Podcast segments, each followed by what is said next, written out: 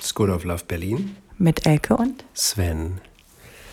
Da wir gerade gestern Abend einen sehr schönen kostenlosen Paarabend gemacht haben über das empathische Zuhören, haben wir es auch alles im Kopf jetzt noch mhm. und dachten, machen wir mal einen kleinen Podcast über das Thema, weil wir auch wieder was gelernt haben, oder? Wir lernen immer was. Das ist das Schöne, dass wir immer mit unseren Paaren, mm. durch unsere Paare immer weiter lernen und das hört nie auf und das macht das Ganze ja überhaupt erst so spannend. Man kommt nicht an. Mhm. Was wir entdeckt haben, ist in unserer Forschung und mit den Paaren auch, die wir begleiten, ist, dass das Zuhören eins der größten, eine der größten Herausforderungen ist für Paare weil Paare einfach durch ihre Entwicklung, Anfang war die Leichtigkeit, man hat sich bewundert, ne? man war irgendwie ganz bei dem anderen komischerweise. Und dann hat man sich wieder zurückentwickelt zu, dass man eigentlich nur noch bei sich ist, weil man sich zu mhm. kurz, wenn man zu kurz kommt. Ne?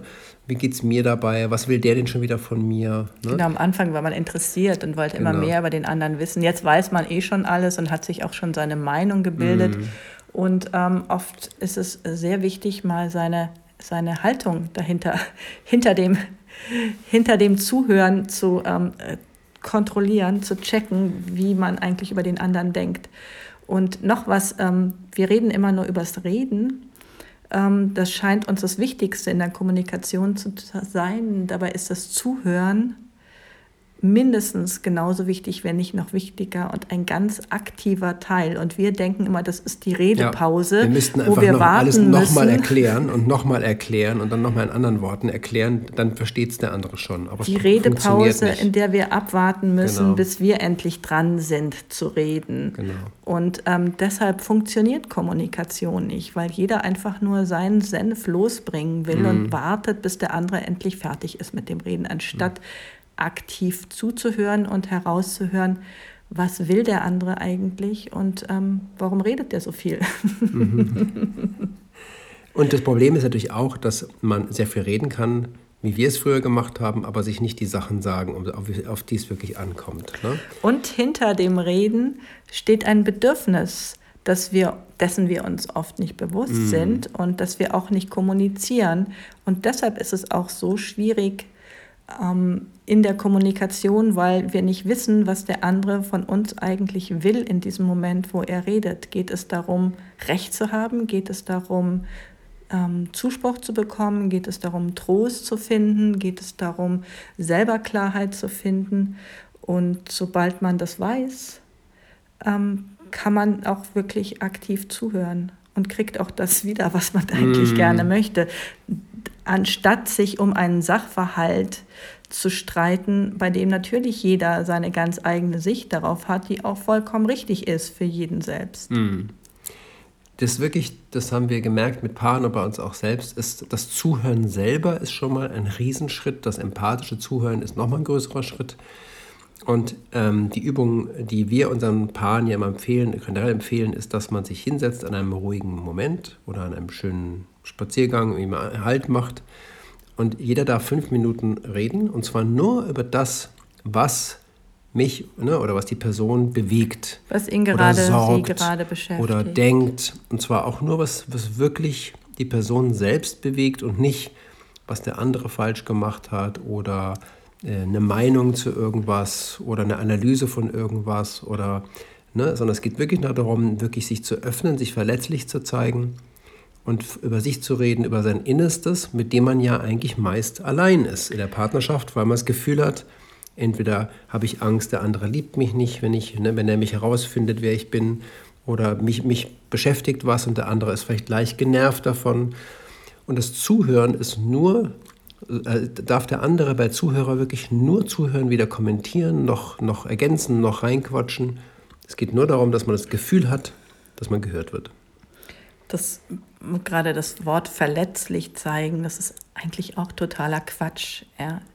Als ähm, was man damit meint oder was, was wir damit meinen, ist, sich einfach transparent zu machen und zu zeigen, welche Gefühle oder welche Bedürfnisse eigentlich gerade dahinter liegen, was einen beschäftigt und die Dinge, die normalerweise nicht kommuniziert werden, zu kommunizieren, nämlich sich selbst und seine eigenen mm. ähm, Gedanken und Gefühle. Und wir sagen ja, es ist wichtig, ne, dass wir verantwortlich sind für unsere Gefühle, auch für unsere Beziehung. Also der Partner ist nicht verantwortlich dafür, das sind wir. Und darum dürfen wir auch unseren Partner bitten, uns zuzuhören und uns zu helfen, ähm, damit wir da erstmal nicht allein sind. Das ist Schritt eins. Ne? Zweiter Schritt ist das empathische Zuhören, ist sich ähm, der Zuhörer, der sich versucht, wirklich in den anderen hineinzuversetzen. Denn der Zuhörer, das passiert jedem, denkt, also da habe ich schon eine Lösung für oder ja, habe ich schon dreimal gehört, boah, Mann, oder ähm, was will sie von mir, was will er von mir, ist es jetzt eine Kritik an mir, ist ja eigentlich auch meine Schuld. Das abzuschalten und zu sagen, ich höre dem anderen wirklich nur zu und versuche wirklich gar nichts dabei zu denken und versuche aber dann mich auch hineinzuversetzen in den anderen, warum der so denkt, warum der so fühlt. Ist gar nicht so leicht, aber es ist nicht nur ein Mitfühlen oder Mitschwingen, es ist ein, hey, stimmt, der oder die Partnerin ne, ähm, ist in einer Situation, die ist schwierig und wenn ich mir vorstelle, ich wäre in der Situation, wie wird es mir denn da gehen? Ne? Ich glaube, es ist schwierig, weil viele Leute dann bestimmte Erwartungen haben und die gar nicht sich dessen gar nicht bewusst sind und mit dir in auch ein Gespräch gehen. Mhm. Männer haben oft Angst vor Problemgesprächen, dass ihre Frau jetzt ähm, sie in ein Problemgespräch vermittelt und das löst sofort, mhm. verwickelt, einwickelt, mhm. zuredet, zutextet und das löst bei ihnen Angst und Druck aus, weil sie mit der Erwartung in das Gespräch gehen, dass die jetzt erwartet, dass die Frau jetzt von ihnen erwartet, dass sie ein Problem für sie lösen, mhm. dass sie verantwortlich sind für die Gefühle. Und das ist, glaube ich, auch ganz wichtig, sich auch mal darüber zu unterhalten, mit welchem mit welcher Erwartung gehe ich in ein Gespräch, was will ich eigentlich von dir, ähm, was ist mein Bedürfnis, wenn ich dir das jetzt erzähle. Mhm. Und wir haben gestern gesagt, es ist ganz wichtig, dass man dem anderen die Gebrauchsanweisungen gibt dafür, was man von ihm erwartet. Oder das ist der Punkt 3. Das ist der Punkt 3, ne? okay. Ich bin Den kann man davor sagen mhm. oder auch danach sagen. Also das ist diese hilfreiche, äh, ne? Sehr hilfreich, dass man sagt, pass auf, ich erzähle dir jetzt was. Und ich möchte es einfach nur erzählen. Übrigens ist diese 5-Minuten-Übung deswegen interessant, weil manche Leute könnten zwei Stunden reden und das stresst den mm. anderen. Und andere können nur zehn Sekunden reden. Und denen hilft die fünf Minuten, helfen, helfen die fünf Minuten, sich zu öffnen. Das haben wir auch schon mal getestet. Und plötzlich muss man halt einfach weiterreden. Ne? Und diese fünf Minuten, also wirklich ganz, ähm, ganz, wie sagt man, stellt euch einen Timer. Genau. Nehmt das Telefon, stellt euch einen Timer von fünf Minuten und wenn jemand nur drei Minuten spricht, dann hört ihr nicht vorher auf, werden sondern dann werden zwei Minuten geschwiegen. Und oft fällt dann noch etwas ein, was dann am Ende gesagt wird, was sonst gar nicht gesagt werden würde. Aber diese fünf Minuten sind wirklich bis zum Ende durchzu. Und der Zuhörer halten. darf nur Verständnisfragen stellen, mhm. Die den anderen dazu bringen, es vielleicht besser zu erklären. That's all. Ne? Und anschließend nicht kommentieren. Und eben zuhören, das ist schon mal rein zeitlich der Rahmen und die Struktur und äh, nicht dabei denken, das ist eine Übung. Also empathisch sein, sagen, wie geht es dem anderen eigentlich dabei? Ich bin gerade nicht bedroht, von mir wird auch gar nichts verlangt. Ne? Und das Dritte wäre, dass derjenige, der redet, auch einfach mal kommuniziert, was du heute möchte ich einfach, dass du mir zuhörst. Oder, gestern haben wir die Übung gemacht, habe ich gesagt, weißt du was, du ich erzähle dir was, aber eigentlich möchte ich ganz gerne deinen Blickpunkt dazu haben. Ne? Genau, Sven hat, es vorher, hat mir das vorher schon erzählt und es hat mich gestresst, als er anfing, weil ich dachte, okay, was, ich habe gemerkt, ich bin verunsichert und bei mir geht so die ganze, gehen so die Kommentare ab, weil ich nicht wusste, was er jetzt von mir will. Mm. Ja, will er jetzt, ähm, warum erzählt er mir das eigentlich? Das war eigentlich so das Hauptding. Und dann versuche ich natürlich, suche ich nach Gründen, warum er mir das erzählt und dann bin ich unter, merke, wie mich das einfach ein bisschen unter Stress setzt. Und dann kann ich ihm auch nicht mehr richtig zuhören. Ja. Als wir das nochmal gemacht hatten und Sven dann gesagt hat, pass auf, ich will einfach nur deinen Blick darauf, so habe ich das empfunden und es ist mir immer wichtig zu sehen, wie, wie denkst du darüber und dann war ich sofort total erleichtert, ähm, konnte mich vollkommen entspannen und konnte mich auch komplett darauf einlassen, was er erzählt hat. Aber ich dachte, du liebst mich und weißt, was ich denke. Ja, genau. Hm? Du kannst doch meine Gedanken lesen. Ich meine, wenn ich dir was erzähle, dann weißt du doch, dass ich deine Meinung hören will. Das Siehst du doch an der Farbe meiner Augen und an der Stellung meiner Augenbrauen und an der Bewegung an leisen, meiner Nase, oder? leisen Zittern in deiner Stimme genau. weiß ich genau, was du jetzt fühlst, weil sonst würde ich dich nicht lieben. Tatsächlich können wir das manchmal lesen im anderen, Aber oft ist es so, dass wir viel zu viele Optionen, Annahmen und Erwartungen haben, ähm, die die Kommunikation stören. Und darum raten wir Paaren generell lieber zu viel zu kommunizieren und zwar auf der wirklichen Ebene, also nicht der Kommandoebene oder nicht der Nein-Ja-Ebene, mhm. sondern auf, oh, heute hatte ich einen anstrengenden Tag, bin ein bisschen müde, ist das okay für dich, wenn ich heute kein Abendessen koche? Ich bin so ein bisschen, oh, ich lege mich kurz hin. Ist das okay? Ne? Das ist eine Kommunikation. Mhm. Ja? Ähm, und also denken, einfach, jetzt erwarten alle, dass ich ja, Abendessen mache, ich, ich, bin aber total müde und jetzt bin ich total sauer, genau. wenn da genau. jemand was zu mir sagt, weil, äh, ne? Ja. Und dann, dann die Küche gehen rumzuklären, heute gibt es nur heute gibt es nur Käsebrote. Ne? Genau, genau. Ist dann die falsche Kommunikation. Jemand fragt, was gibt es zu essen und dann ja. sofort loszuschnappen. Also das ist, was ich verletzlich nenne und Elke transparent nennt, ist, dass man den inneren Status und auch die inneren Zweifel oder die innere Überforderung so kommuniziert, wie man sie auch empfindet. Weil dann kann nämlich der Partner auch verstehen, ach so, ja. der ist jetzt gerade, der will mir eigentlich helfen und der liebt mich und der möchte es mir recht machen, aber ist jetzt gerade überfordert, weil ich jetzt gerade fünf Wünsche geäußert habe und er nicht weiß, welchen ich zuerst erfüllt haben will.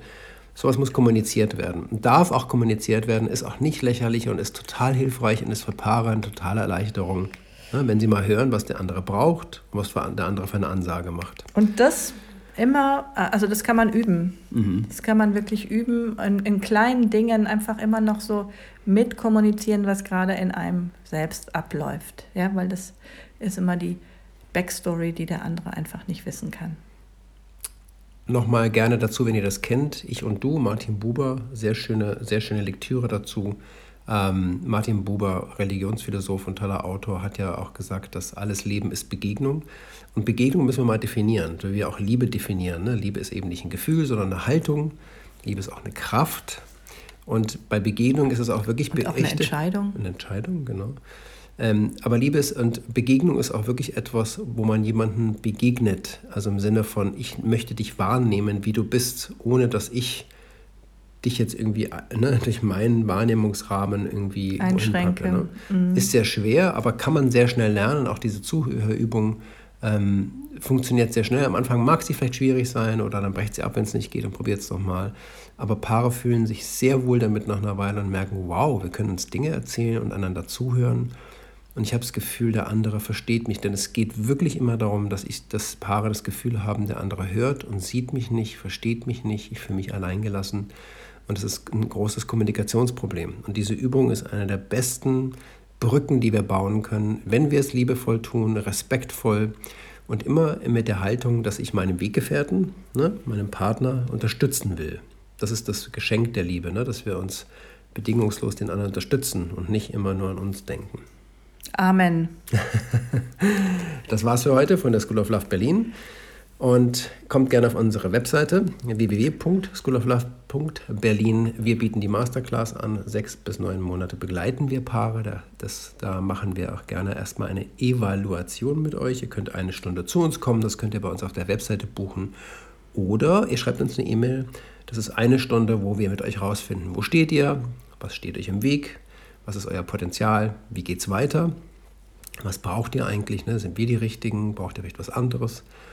Und dann können wir mal über die Masterclass reden oder über unsere Online-Kurse Streit stoppen. Wir haben auch mal das Wichtigste unserer Masterclass ganz, ganz knapp in einen Online-Kurs gepackt, einen Love-Kurs. Wir haben verschiedene Angebote. Aber ganz wichtig ist, wenn ihr Fragen habt, schreibt ihr uns. Es gibt immer irgendeinen Weg, mit dem wir euch unterstützen können. Unsere Vision ist, dass alle Paare, alle Paare, ich glaube 99,9% der Paare lieben sich ganz dolle ne? und verdienen es auch, unterstützt zu werden. Und wir möchten ihnen gerne helfen, alles Unnötige aus dem Weg zu räumen, damit auch das volle Potenzial ihrer Liebe, ihrer Beziehung und auch ihrer Familie ne, mit den Kindern wirklich sich entfalten darf. Amen. Bis bald.